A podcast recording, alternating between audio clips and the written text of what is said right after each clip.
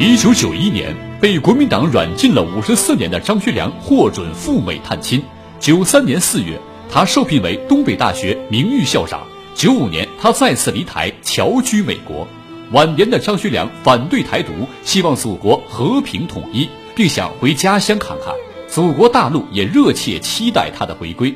我也很愿意到大陆，假如可能，我很愿意了解了解大陆的情况。我自己的家乡，有时我要走走一走，看看。但为什么张学良直到二零零一年去世，却始终未能如愿？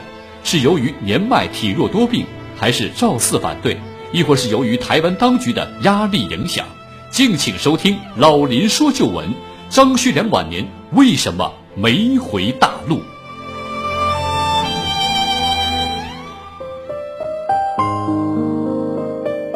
好，听众朋友，这里是辽宁广播电视台都市广播老林说旧闻，林霄欢迎您继续收听。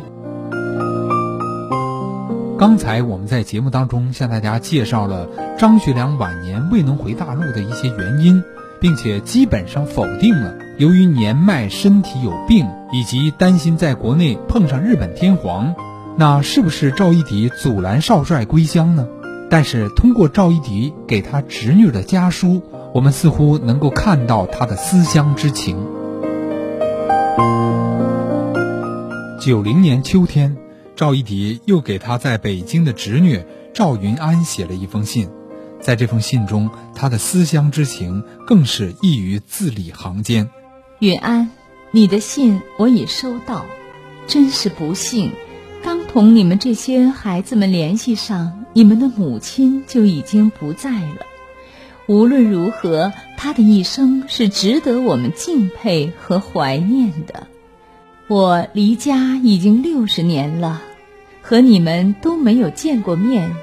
希望有一天大家都能够团聚。我和你的姐姐在台湾已经联络上，并且还见过几次面。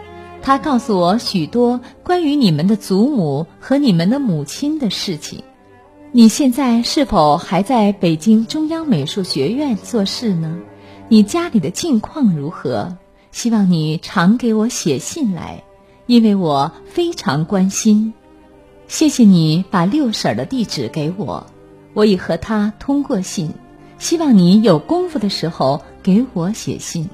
好姑姑，一九九零年九月一日，在这封信当中，明确的写上了希望有一天大家能够团聚。从赵一荻几封来信当中流露出来的思乡思友的感情，应该是他心灵中最真诚的表露。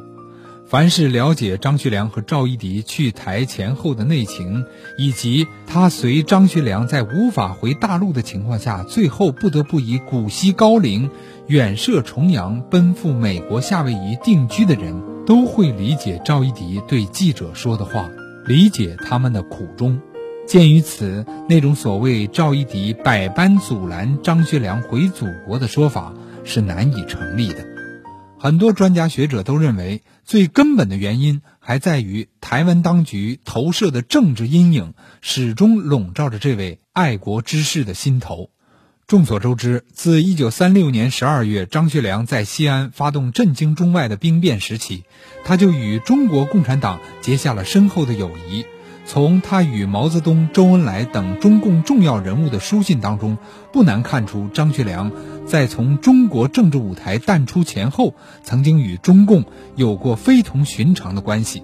即便他身陷囹圄、与世隔绝之后，周恩来仍然通过秘密渠道与张学良有书信往来。所以，当张学良一九九零年一旦获得了基本的人生自由，他便对海外媒体数次表露出对中共领导人，特别是对周恩来的敬慕之情。邓颖超病逝的时候，他又专电叮嘱北京友人代他和赵四小姐为故世的邓颖超送上一枝花环，以致哀悼。像张学良这样不加掩饰的表露情感。充分表明他对中国共产党的敬仰与心仪。既然张学良对中国共产党如此深情，既然他对故乡有着那么有着那么深厚的情感，那么在他的晚年，为什么还要远僻大洋彼岸，而不能实现归国的心愿呢？其根本的原因便在于当时正在台湾执政的国民党右派人士，给他的精神打压过于沉重，特别是表面上以张学良基督教友自居，而实则是台独分子的家伙李登辉从中制造的障碍所致。早在蒋经国一九八八年一月十三日在台湾病逝前。以东北大学旅美校友会会长张杰谦为首的一批华裔旅美学者，就已经在海外策划如何敦促执政的国民党尽快给张学良以真正的自由的事宜了。然而，在蒋经国当政的时候，虽然对张学良的自由已经有了一定范围的松动，改变了蒋介石在世时派军警特务严加管束的局面。可是张学良的人生自由，在一九八八年以前，仍然只是一个形式上的松动的自由。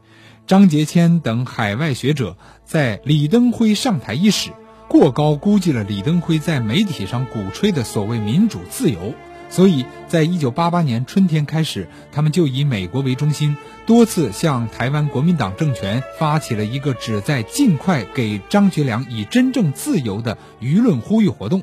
李登辉虽然口头上高叫给张学良自由，然而事实上他仍然利用国民党情治机关实时限制这位与共产党有着千丝万缕历史渊源的东北将军的自由。他特别不放心张学良一旦恢复自由，会不会与中共取得联系，甚至舍台湾而投奔中共。正因为李登辉在张学良是否恢复自由一事上采取了两面派的做法。所以，一九八九年，李登辉在海外人士多次施压下，不得不以接见张学良为由，在台湾报纸上证明他给了张氏所谓的相当自由。张杰谦等东大旅美校友会的成员很快看破了李登辉的政治伎俩，他们公开在美国报纸上向李登辉叫板说：“如果张学良真正有自由，就应该允许他到美国来。”如果不让他到美国来参加东大校友会的活动，我们可以自费赴台，专为张学良祝寿。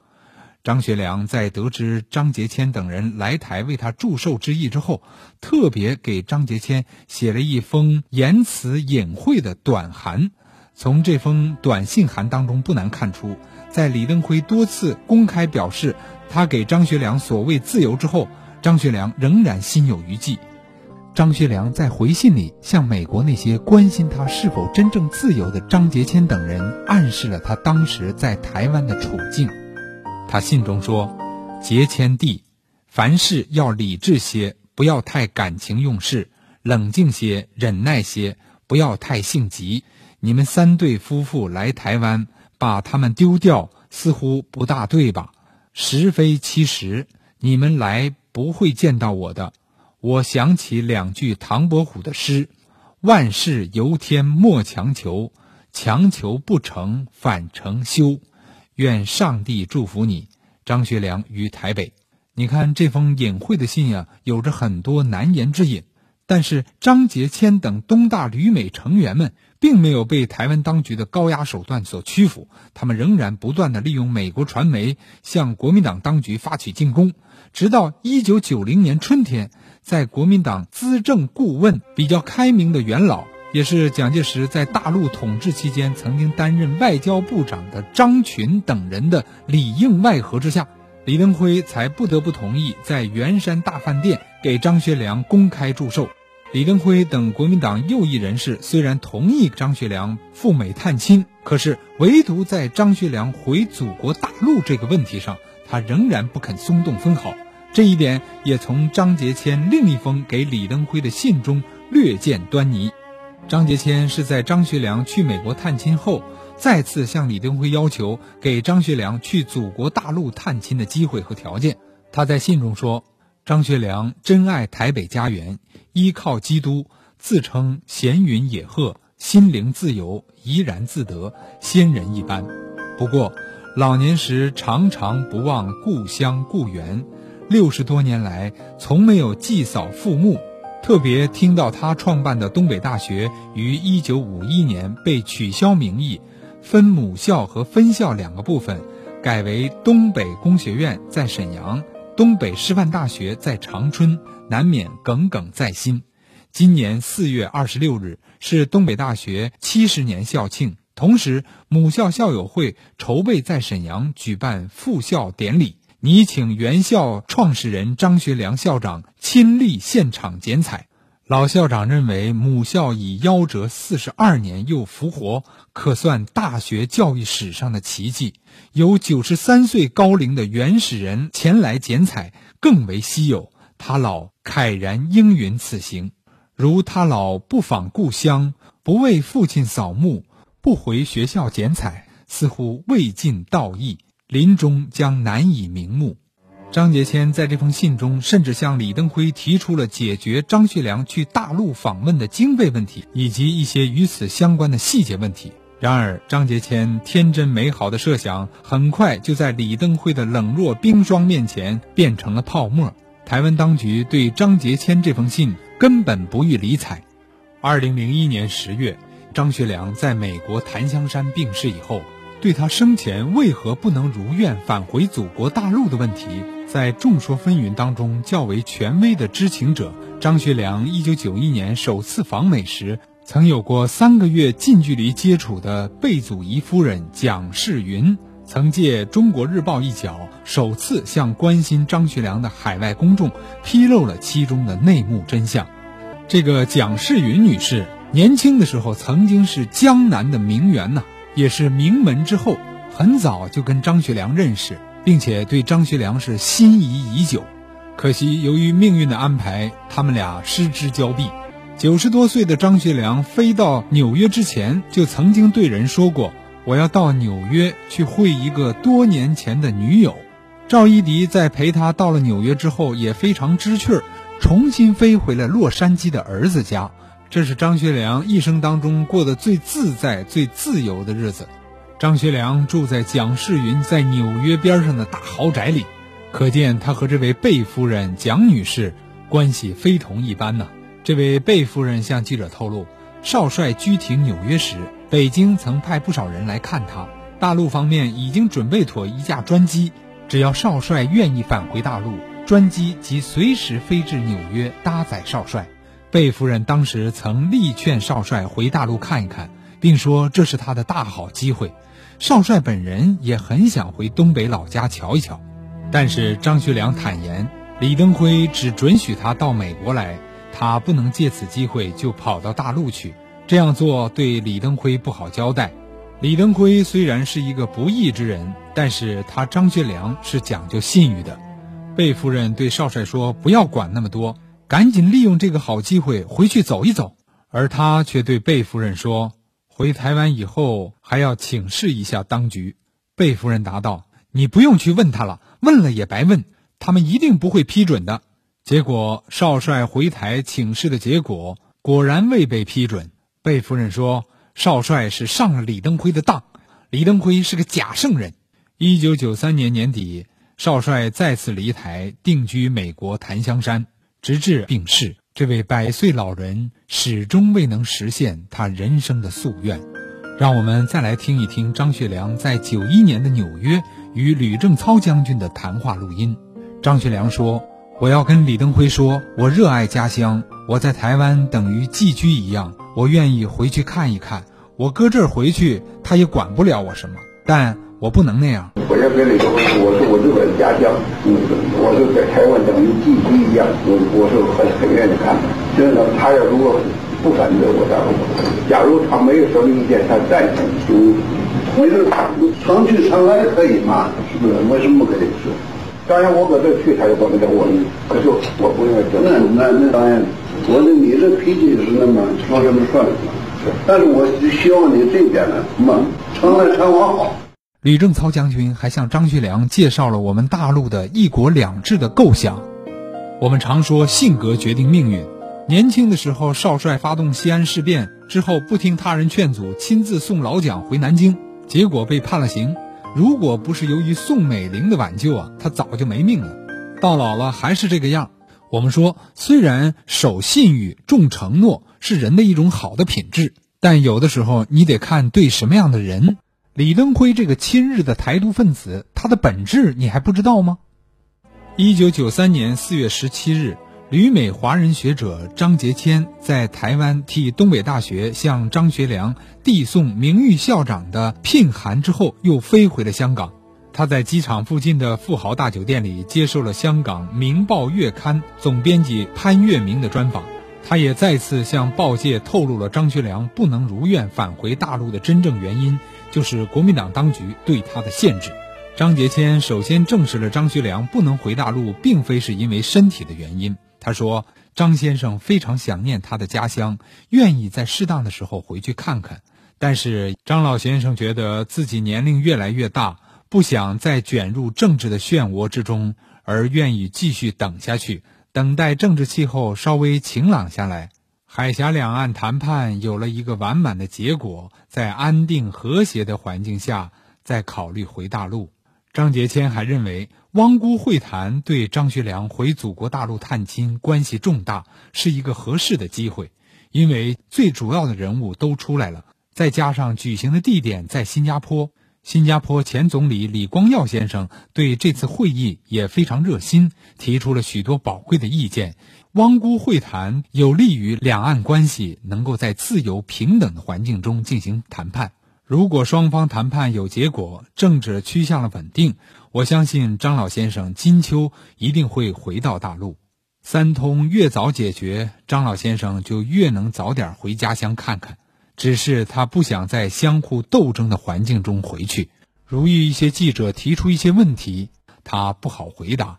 张学良本来想充任两岸和平统一的使者，但却因台湾国民党当局不赞同而放弃。这是一个天大的遗憾。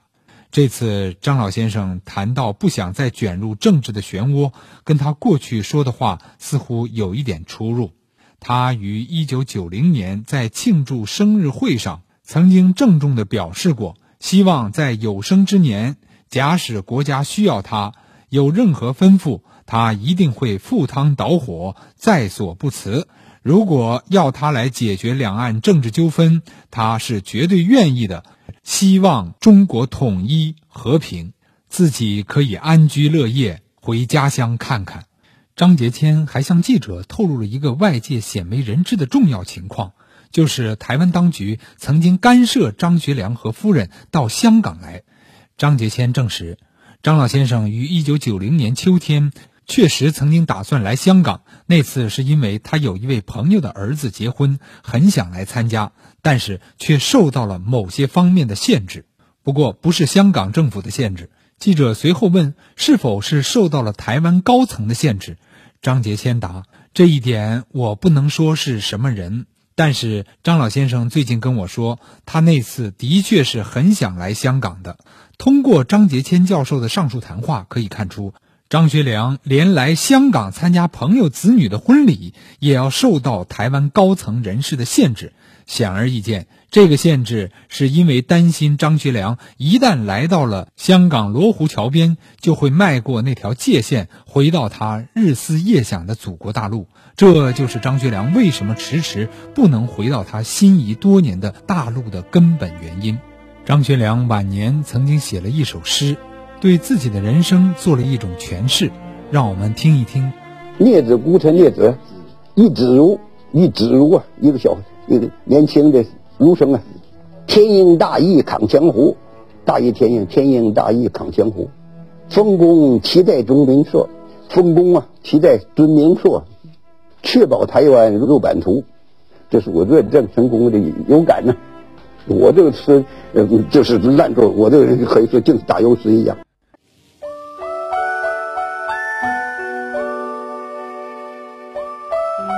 昨天、今天、过去、未来、历史、现实、旧闻、新解。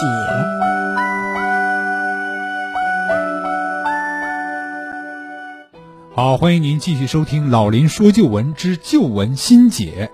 对于张学良晚年最终未能回大陆。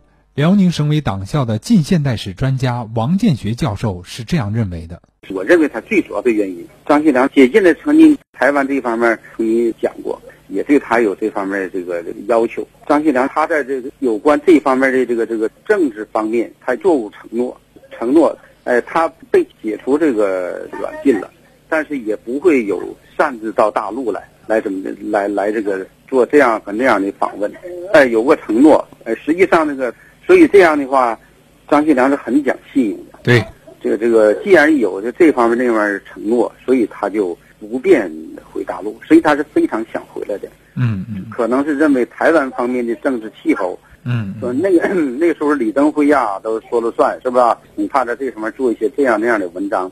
如果我们现在海峡两岸这样，张学良将军还健在，他肯定能回来。二零零一年十月十五日，在异国他乡的美国檀香山，这位一百零一岁的少帅走完了他富有传奇色彩而又是充满寂寞和遗憾的一生，令国人唏嘘感叹。这位伟大的爱国者病逝以后，中共中央给了他很高的评价。好，听众朋友，今天我们的老林说旧闻到这儿就要结束了。在此呢，我们感谢辽宁电视台北方频道往事栏目组的负责人和编辑的大力支持，也希望大家晚间八点钟有时间可以看一看北方频道的档案、往事、口述等这些穿越历史时空的栏目。好了，朋友们，今天我们的老林说旧闻到这儿就结束了。林霄感谢您的收听，欢迎您下周日继续收听。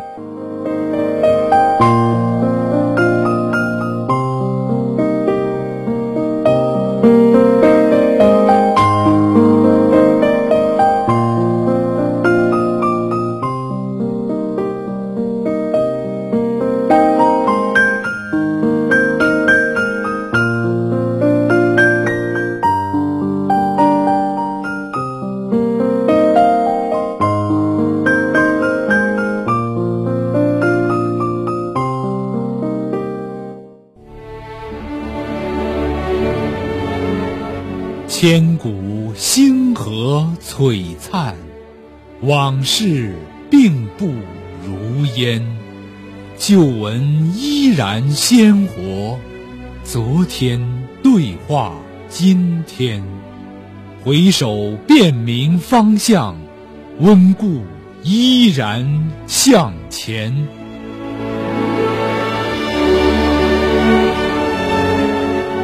老林说旧闻，触摸历史脉搏，探究人生真谛，卓尔不群，特立独行。二零一三年每周日早七点半至八点半，晚二十一点至二十二点，让昨天的灯照进心田。